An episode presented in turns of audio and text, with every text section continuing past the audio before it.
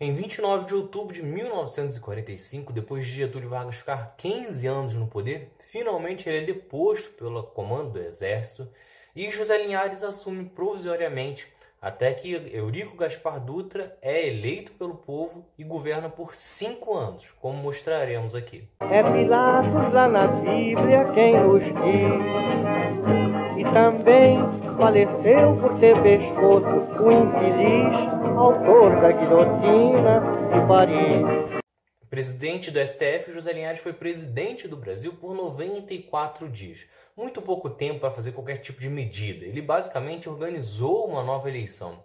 Mas vejam só, mesmo depois de ter ficado 15 anos no poder e com estilo ditatorial, Getúlio Vargas era admirado por muitos e o seu posicionamento favorável a Eurico Gaspar Dutra foi determinante para que Dutra fosse eleito presidente do Brasil.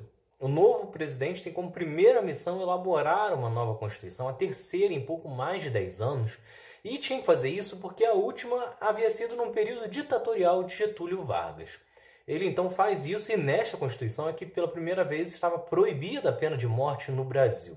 Neste período também de Dutra é que surge a Guerra Fria, né? começa a Guerra Fria e Dutra vai se posicionar ao lado dos Estados Unidos e ele volta a perseguir os comunistas no Brasil, assim como Getúlio Vargas havia feito no governo anterior. Na parte econômica, ele começa de forma desastrosa, gastando todas as nossas reservas em bens desnecessários que não acrescentavam muito para a produção no Brasil. Mas depois disso, ele consegue se redimir e começa a investir forte, principalmente na infraestrutura, construindo muitas rodovias pelo Brasil.